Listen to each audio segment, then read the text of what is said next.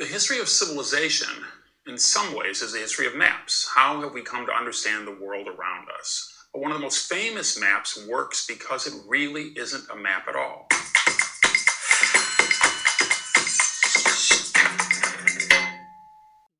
The London Underground came together in 1908 when eight different independent railways merged to create a single system. They needed a map to represent that system so people would know where to ride. The map they made is complicated. You can see rivers, bodies of water, trees, and parks. The stations were all crammed together in the center of the map, and then out on the periphery, there was some they couldn't even fit on the map. So the map was geographically accurate, but maybe not so useful. Enter Harry Beck. Harry Beck was a 29 year old engineering draftsman who had been working on and off for the London Underground, and he had a key insight, and that was that people riding underground in trains don't really care what's happening above ground. They just want to get from station to station. Where do I get on? Where do I get off? It's the system that's important, not the geography. He's taken this complicated mess of spaghetti and he's simplified it. The lines only go in three directions. They're horizontal, they're vertical, or they're 45 degrees. Likewise, he's spaced the stations equally. He's made every station color correspond to the color of the line.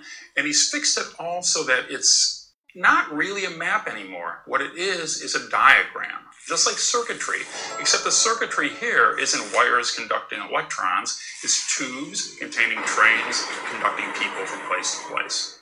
In 1933, the Underground decided at last to give Harry Beck's map a try. The Underground did a test run of a thousand of these maps, pocket size. They were gone in one hour. They realized they were onto something. They printed 750,000 more, and this is the map you see today.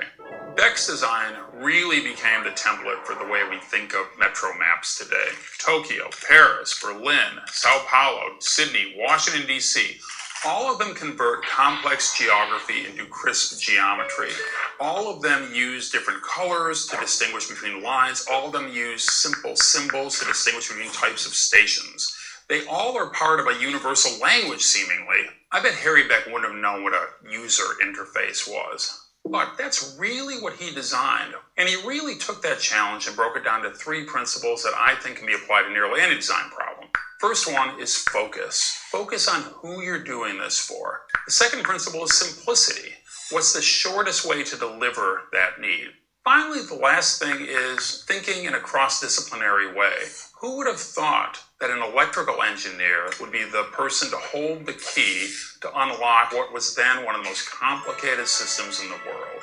All started by one guy with a pencil and an idea.